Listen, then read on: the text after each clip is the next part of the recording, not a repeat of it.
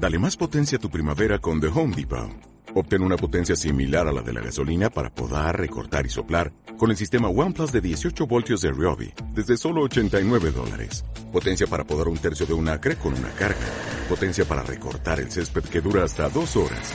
Y fuerza de soplado de 110 millas por hora. Todo con una batería intercambiable. Llévate el sistema inalámbrico OnePlus de 18 voltios de Ryobi. Solo en The Home Depot.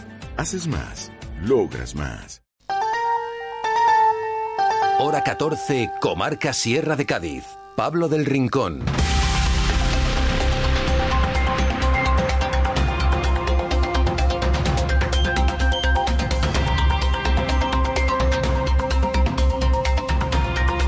Saludos, ¿qué tal? Buenas tardes. Ahora desde Ubrique, desde la comarca de la Sierra de Cádiz, como cada jornada, a esta misma hora ponemos sobre la mesa lo más destacado informativamente hablando que nos deja el día.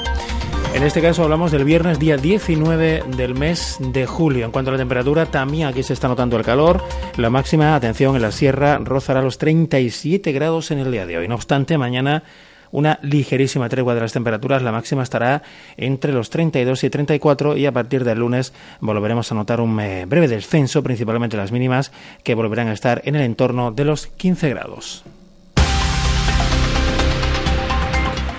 Esto en cuanto al tiempo, en cuanto a la información general, destacamos en este viernes que el responsable del área de desarrollo local, Manuel Ángel Chacón, amplía sus contactos con municipios de la comarca de la Sierra para coordinar nuevas actuaciones en infraestructuras y servicios públicos. Recientemente, el diputado provincial ha visitado Ubrique, Villaluenga, Benaocaz y Grazalema.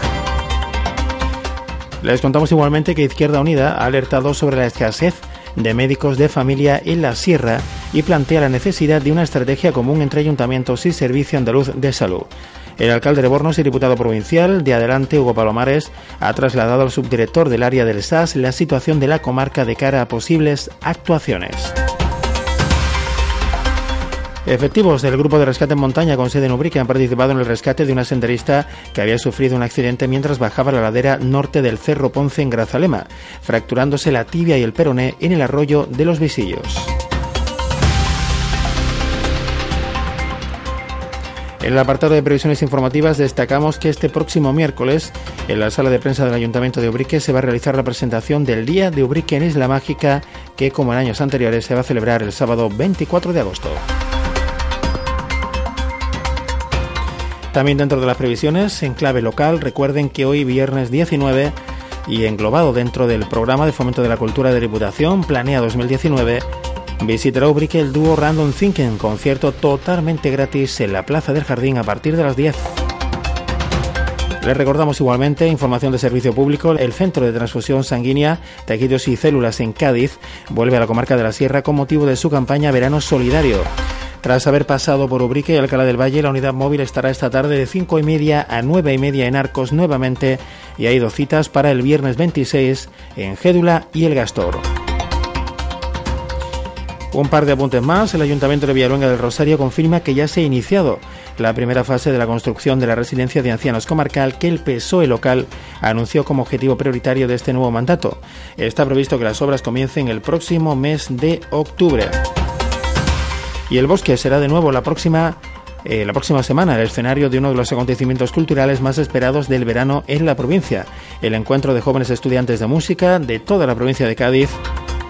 Se va a celebrar en el bosque, alcanzando este año su cuarta edición.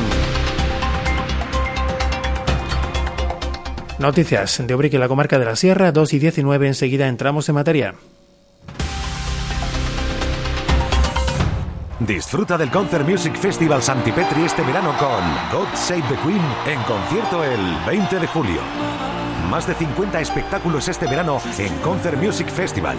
Entradas a la venta en Ticketmaster. Patrocinador principal Lenovo. Colaboración institucional de la Diputación de Cádiz y el Ayuntamiento de Chiclana de la Frontera. Efectivos del Grupo de Rescate Montaña con sede en Ubrique han participado en el rescate de una senderista que había sufrido un accidente mientras bajaba la ladera norte del Cerro Ponce en Grazalema, fracturándose la tibia y el peroné a la altura del arroyo de los Visillos.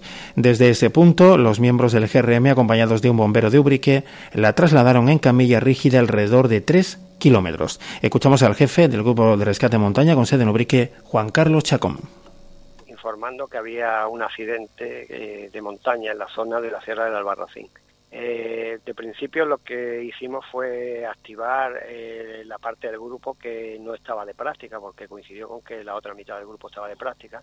Entonces lo que hicimos fue activar, activar el, el grupo que no estaba de práctica. En concreto, tres bomberos fueron localizados del GRM. Se unió a ellos un bombero que estaba de guardia en el Parque de Urique, que no era del grupo, pero que fue en apoyo, y se desplazaron a la zona de Benamahoma. Allí estaba un, un compañero de la persona accidentada esperándolo en la, zona de entrada a lo que es el sendero del cortijo del alberracinejo. Como acabamos de escuchar, la voz del propio jefe del grupo al recibir el aviso, parte del GRM se encontraba realizando su práctica semanal. Al llegar al lugar del accidente, la senderista ya había sido estabilizada y atendida por sanitarios del bosque. Al lugar también se desplazó una pareja de la Guardia Civil hicieron una estimación del traslado que era necesario para el rescate y viendo que iba, iba a llegar prácticamente o muy cerca de los tres kilómetros, lo que hicieron fue eh, pedir el refuerzo de, del resto del grupo de rescate que nos encontrábamos en este caso de práctica en la zona de la, de la mochilla, que nos desplazamos hacia, hacia aquí, hacia la zona de Menamahoma para colaborar en el, en el rescate. Y bueno, una vez que, que, los compañeros que primero salieron estaban allí, informaron al otro equipo que venía de camino de que el acceso más cómodo eh, ser por la zona de los llanos del campo y por allí accedimos el resto hasta, hasta encontrarnos ya, una vez que la persona ya estaba en la camilla y estaba siendo desplazada en los primeros metros y nos unimos a, ese equipo inicial para sacarla por la zona de lo que es el puerto de los Racinejo hacia, hacia los llanos del campo. Cambiamos de asunto. Grazalema celebra desde hoy hasta el próximo domingo sus tradicionales fiestas del Carmen. Una celebración que culminará un año más con el tradicional lunes del toro de cuerda. Para los vecinos del municipio, esta es la primera gran cita festiva del verano. En cuanto a la ocupación de hoteles y casas rurales, la localidad espera volver a rozar el 100%, principalmente el Día del Toro, jornada que tradicionalmente triplica e incluso ha llegado a cuadruplicar la población del municipio. Escuchamos al alcalde Carlos García. Son, digamos, el pistoletazo oficial ya de salida al, al, verano, pero bueno, el reencuentro con las fiestas de, del Carmen es el reencuentro con, con la tradición, con eso que, que anhelan y esperan los, los eh, aquellos que residen aquí y aquellos que se tienen que volver en algún momento. Eh, al cabo del año a, a, nuestro pueblo, lo hacen con ocasión de esta fiesta, eh, la, la, fiesta de, del Carmen, y bueno, ya aguardan la llegada también de, de la feria que está a tiro de piedra. En escasamente poco más de, de un mes estaremos también en plena feria cuando terminen las fiestas de, del Carmen. Quedará exactamente un mes para que comience ya la feria de agosto. El largo fin de semana festivo grazalemeño arrancará hoy viernes con la 35 Noche Flamenca que se va a celebrar en el Parque Huerto San José a partir de las diez y media. El cantador chiclanero Rancapino Chico será cabeza de cartel acompañado por el grupo flamenco de las hermanas Jiménez de la Rosa y el ganador del festival Lámpara Minera en su edición de 2014, David Lagos. Esta noche, ya digo, a partir de, las diez y media vamos a tener tres actuaciones. Cabeza de cartel, Rancapino Chico, que, que bueno, que es una actuación muy esperada por, por mucha de la gente de, de Grazalem y del entorno, que estos días ya se ha interesado por, por saber cómo se va a producir, si hay entrada, si no hay entrada. Bueno, la noche flamenca grazalemeña siempre es al aire libre, es pública, y todo aquel que lo desee de manera gratuita puede, puede disfrutar eh, precisamente de, de, esa, de esa velada, ¿no? La fiesta continuará durante todo el fin de semana con actividades para todos los públicos. La noche de los fuegos del sábado y culminará con el lunes del toro de cuerda. Los encierros están programados para las 8 de la mañana y se soltarán tres reses por la tarde. El primer astado recorrerá las calles a partir de las 12 del mediodía. La segunda y tercera suelta se harán entre las 7 y las 9 de la tarde. El Ayuntamiento y la Peña también celebrarán este año la tradicional fiesta del toro infantil a la 1 de la tarde. Recordamos que la organización prohíbe a los menores participar del recorrido y tampoco se permite correr en estado de embriaguez. Sábado de los Fuegos, la función que, que tiene lugar en la noche de, mañana, domingo de la procesión. En Grazalema la Virgen del Carmen siempre sale el domingo posterior al día 16, salvo que el 16 sea su, su día, y el lunes del toro de, de, cuerda. Insisto, esos son los eventos esenciales y los momentos claves de, del programa de, de celebraciones. Un programa que en todo caso tiene una serie de, de actividades anexas y al margen de, bueno de todas las, las, celebraciones vinculadas, ya digo, a estos hitos clave en cada uno de, los días y que tiene dos lugares esenciales donde vamos a tener distintas eh, actuaciones eh, musicales. Eh, por un lado, eh, la caseta municipal que, se instala en, lo, en los asamaderos, es nuestro pequeño recinto ferial donde están los cacharritos de, de feria. Dos de la tarde, 25 minutos. Hora 14, Comarca Sierra de Cádiz. Cambiamos de localidad. Prado del Rey ha hecho balance, un balance muy positivo además de la edición 2019 de su tradicional Velada del Carmen. El municipio pradense esperaba la respuesta de los jóvenes a una de las principales novedades de este año, la zona de ocio juvenil. Según la alcaldesa Vanessa Beltrán, la acogida ha sido fantástica y el lugar se ha llenado hasta congregar hasta casi 1.500 jóvenes para disfrutar de la oferta de ocio planteada por el propio consistorio.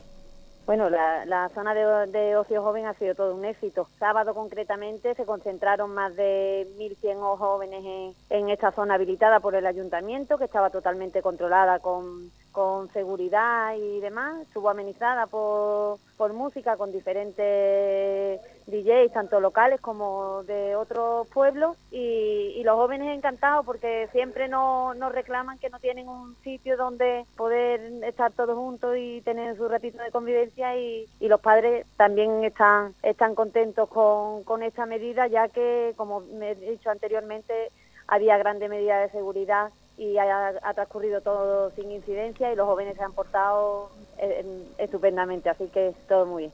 Otra de las aspiraciones del equipo de gobierno para este nuevo mandato es convertir a la velada en bien de interés cultural.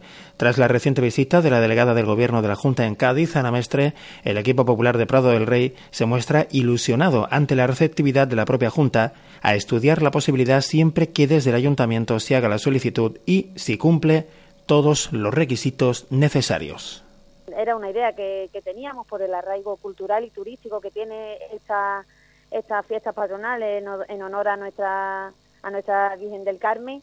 Estamos recabando toda la documentación que nos, están solicitando por parte de la Junta de Andalucía para declararlo como bien de interés turístico y, cultural.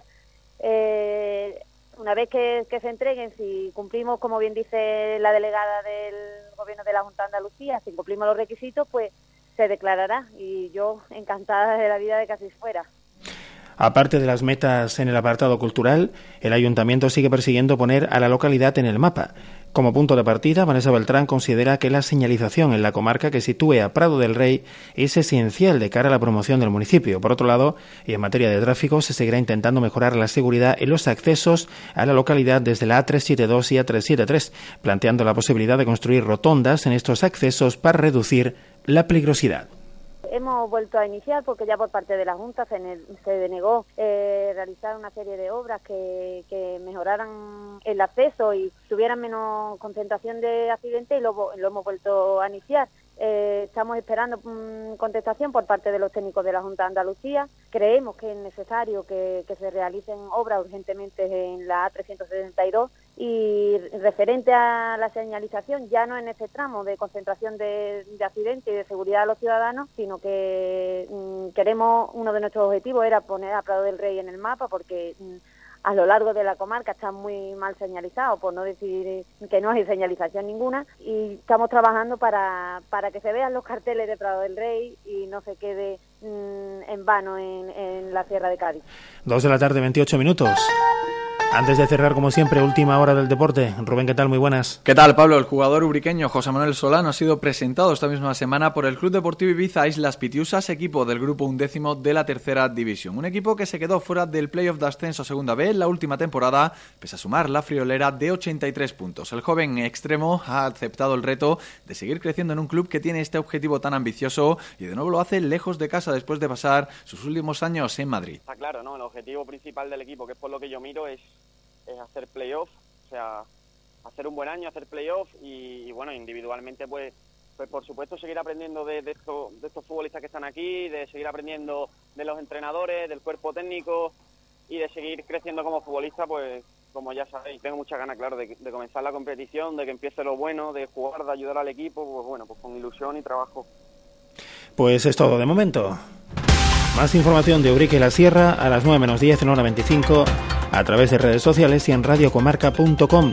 Enseguida, en cuestión de segundos, las dos y media, continúa la actualidad general de la jornada de viernes, el láser con Antonio Martín.